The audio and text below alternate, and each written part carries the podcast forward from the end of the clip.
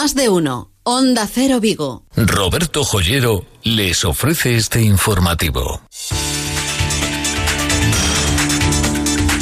Noticias en Onda Cero Vigo con Víctor Blanco.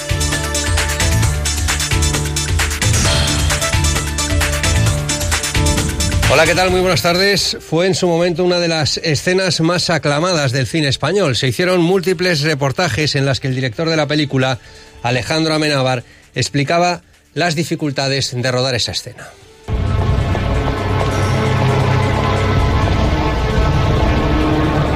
La película es Abre los ojos y la escena que más llamaba la atención era una en la que el protagonista corría por la Gran Vía de Madrid y la calle estaba desierta.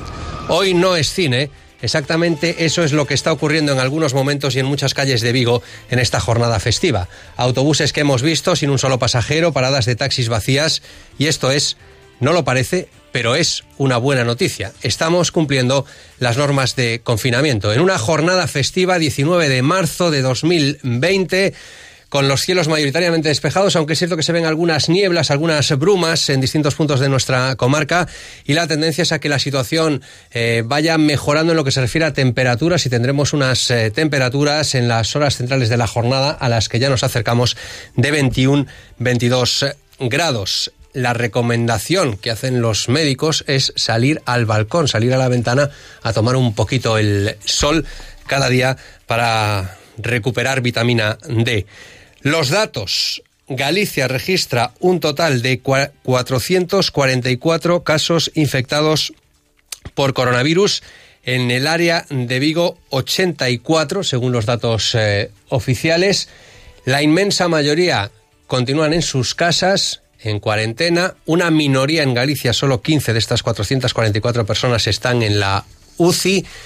Y ojo, porque el hecho de que aumente o de que ahora se hagan públicos mayor número de infectados no tiene de por sí que ser malo. Todos sabíamos que esos infectados estaban ahí. Las autoridades sanitarias lo sabían, lo importante es que ahora se están haciendo más pruebas, se diagnostica, por lo tanto, a esas eh, personas y se toman medidas, algo que hasta ahora en muchos casos no se hacía. Vamos a ver si sigue aumentando el número de pruebas que se realizan y ojalá descendiese el número de infectados, pero como dicen todos los expertos, ayer escuchábamos aquí al jefe de epidemiología de la provincia de Pontevedra señalar que el pico todavía se espera para el próximo mes de abril, el pico de infectados.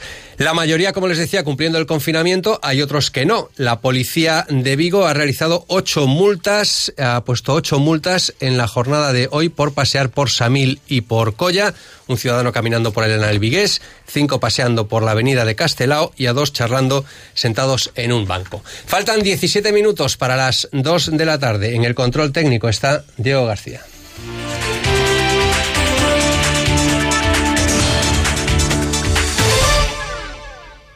No busco solo moda, busco mostrarme como soy. Sé dónde voy, sé lo que quiero. Creo en lo que perdura, no en lo que se desvanece. ¿Quién decide por mí? Nadie me pone límites. Roberto, Joyero también es para mí. Roberto Joyero, en Velázquez Moreno 32 y 34, Vigo. Noticias de Vigo con Víctor Blanco. La Dirección General de Salud eh, Pública informa, informó hace tan solo unos minutos, que en la última actualización el número de casos de coronavirus en Galicia asciende a 444. De ellos, 136 están en el área de A Coruña, 36 en Lugo, 46 en Ourense, 59 en el área sanitaria de Pontevedra, 84 en la de Vigo, 68 en Santiago y 15 en la del Ferrol. del total de pacientes positivos, 15 de esos, dos, de esos 444, 15 permanecen en la UCI.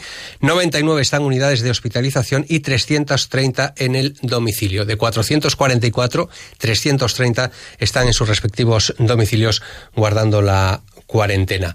La falta de mascarillas siguen denunciando los sindicatos, eh, en este caso de enfermería y también los profesionales sanitarios a título individual y lo reconocen las propias administraciones. La falta de mascarillas es el principal problema con el que se están encontrando ahora mismo en los hospitales para garantizar eh, la calidad asistencial y sobre todo las garantías para que no se contagien los profesionales eh, sanitarios. Falta de mascarillas es el principal problema ahora mismo, a pesar de los esfuerzos que están haciendo, se está haciendo para recuperar todas las mascarillas que haya por ahí y desde los sindicatos se denuncia esta situación. También en las últimas horas la polémica en vivo ha surgido por la situación de la empresa Unísono. Insisten los sindicatos, vienen insistiendo en los últimos días en que no se cumplen las condiciones eh, que marca el protocolo para garantizar las garantías, para garantizar eh, el aislamiento de aquellas personas que trabajan o al menos la distancia mínima que deben tener entre un puesto de trabajo y el otro. Ayer se habló incluso de que se había cerrado la empresa. Vamos a conocer cuál es la situación en la jornada de hoy festiva. José Antón Otero, delegado de UGT Unísono. ¿Qué tal? Muy buenos días. Muy buen día. Bueno, ese festivo autonómico aquí en Galicia, pero o, en Unísono estás a traballar? Sí, o si a día de hoxe, si traballándose, eh, con menor afluencia por ser un festivo local, pero como traballamos para empresas, o cliente en sí, eh, un cliente nacional, seguimos traballando. E o que máis nos está afectando agora mismo é o cliente ING que non quere cerrar instalacións ni facer servicios mínimos. Uh -huh. Eh, onte falouse de que se pechaba eh, de que se pechaban as instalacións, bueno, por presións do propio comité de, de empresa. Eh, exactamente que é o que aconteceu onte e que é o que agardades que pase de aquí no futuro máis próximo, porque parece que o peche non está contemplado.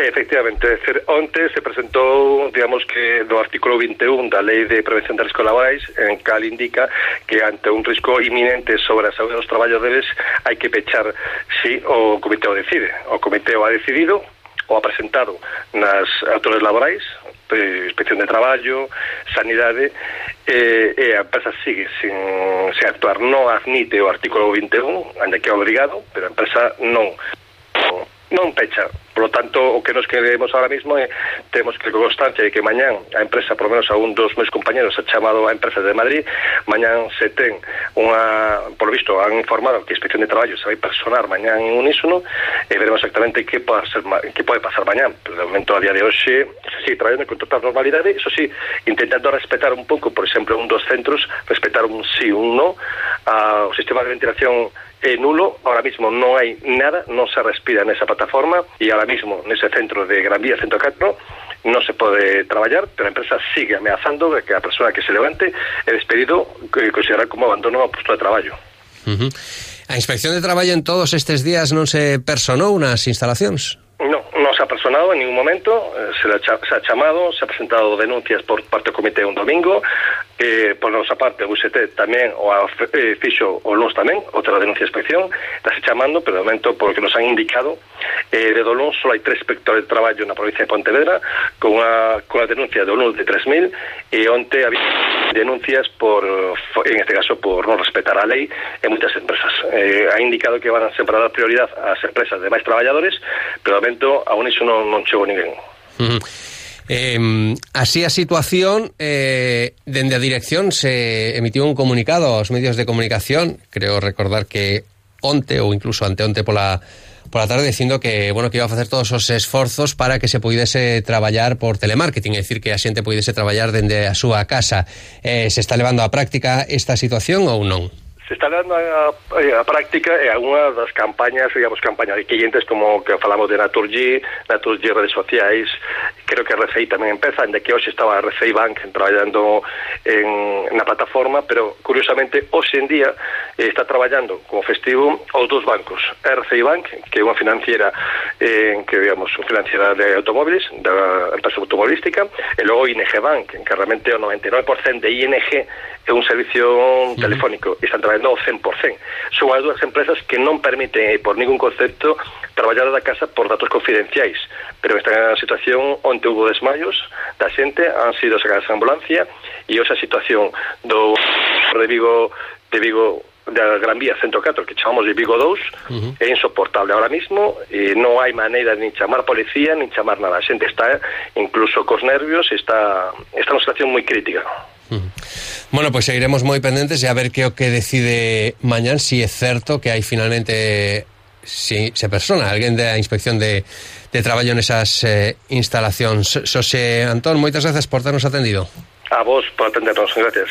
Bueno, pues en unísono que se sigue trabajando. Vamos a ver si en las próximas horas tiene a bien personas alguien de la Inspección de Trabajo para comprobar la situación en la que están esos eh, empleados. Más de 600 expedientes de regulación temporal de empleo se han presentado en Galicia en las últimas horas. El presidente de la Junta de Galicia, Alberto Núñez Feijóo, reconocía esta situación. Afectan a más de 5.000 trabajadores. Hay un incremento importantísimo dos expedientes eh, de regulación temporal de emprego que están sendo presentados ante a autoridade laboral e que se están tramitando de acordo co Boletín Oficial do Estado, é dicir, con absoluta eh, automatismo, sabendo cales son as retribucións das persoas que estén sometidas ao ERTE, sabendo que se manteña a relación de emprego pero suspendida, eh, e sabendo que as cotizacións eh, empresariais lle corresponde o seu abonamento ao goberno central, eh, Y Jorge Cebreiros es el presidente de la Confederación de Empresarios de la provincia de Pontevedra y con él eh, hablábamos esta mañana precisamente sobre la situación que se presenta desde ya a partir de ahora y probablemente que se prolongue durante muchos meses de crisis económica, de presentación de estos expedientes de regulación temporal de empleo y las medidas que ha tomado el gobierno de España. Hola, muy buenos días, Víctor. ¿Ven ustedes insuficientes las medidas económicas del gobierno en esta crisis?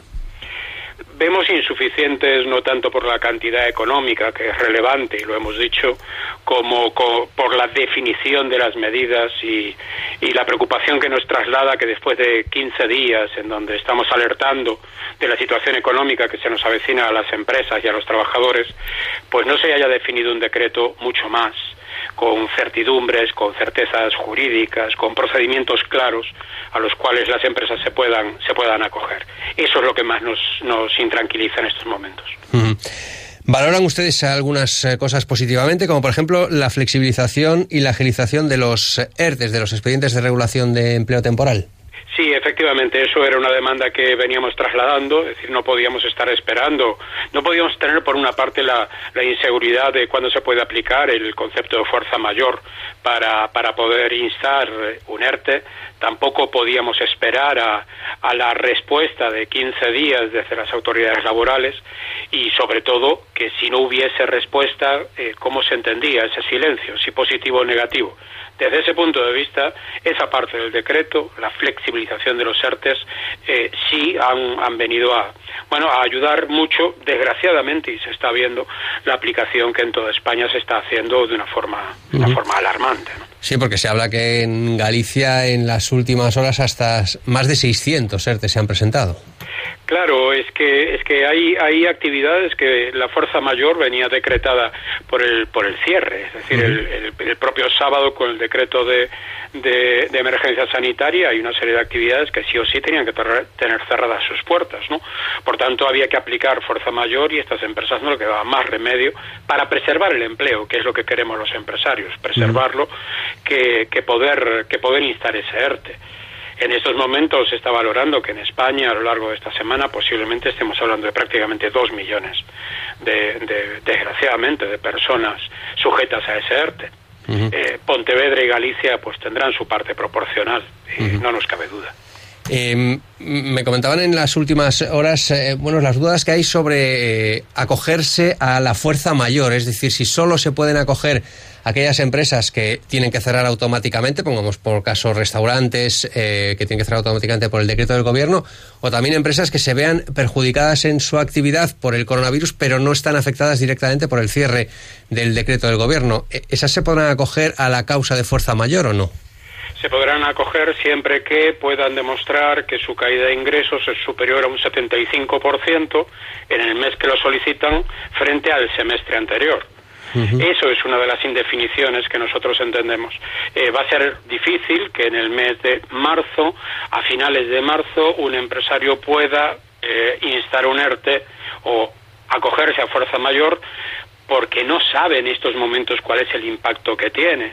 Eh, es eso, y, en el caso de los autónomos esto viene a agravarse. Entonces, el empresario va a tener que estar esperando hasta finales de marzo para poder hacer la comparativa con los últimos seis meses y si esa caída de ingresos es eh, superior al 75%, lo cual prácticamente es un cierre de actividad, entonces podrá acogerse, pero va a tener que esperar un mes para poder hacerlo a final de mes.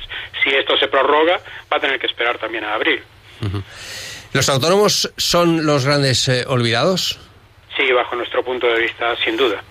Sin duda porque cuando hablamos de autónomos estamos hablando en toda España de un millón cien mil empresas eh, de menos de diez trabajadores. Por tanto, aquí se está hablando de que un autónomo, si quiere poder acogerse a fuerza mayor y, por tanto, eh, eh, tener esa prestación o dejar de cotizar, lo que tiene que hacer es instar un cierre de la actividad. Bueno, primero esto es no entender que el ánimo de todos los empresarios no es cerrar su actividad, sino preservar la actividad y preservar el empleo. Si la única posibilidad que tiene un autónomo es un cierre total sin poder habilitar un cierre parcial, los, las empresas de, de este país que dan, que dan trabajo a 3 millones de trabajadores y que están por debajo de 10, tienen tres trabajadores, cuatro trabajadores. Es posible que dos de ellos puedan eh, tener teletrabajo, pero es posible que otro sí pueda estar atendiendo en, en el centro de negocio. Por tanto, no hay un cierre total de la actividad. Pero es que ese empresario o ese autónomo no puede acogerse a ninguna prestación ni a ninguna ni a ningún ni a dejar de cotizar su cuota de, autónomos. Eso sin contar que todos aquellos autónomos que estén en tarifa plana y, soliciten el cierre de actividad eh, no podrán, de acuerdo con la legislación actual, en tres años volver a tener la tarifa plana.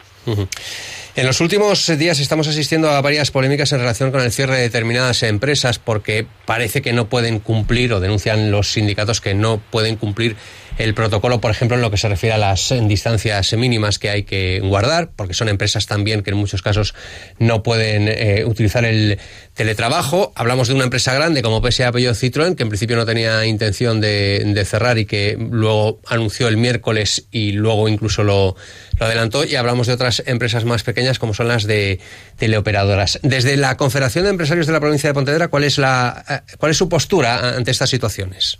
Bueno, la, postura es que todas aquellas empresas que puedan garantizar eh, esas condiciones sanitarias, higiénico-sanitarias y de prevención de riesgos laborales, que puedan seguir en, eh, pactando con sus trabajadores la asistencia al puesto de trabajo, eh, bueno, tienen toda la libertad y toda la normativa para poder hacerlo.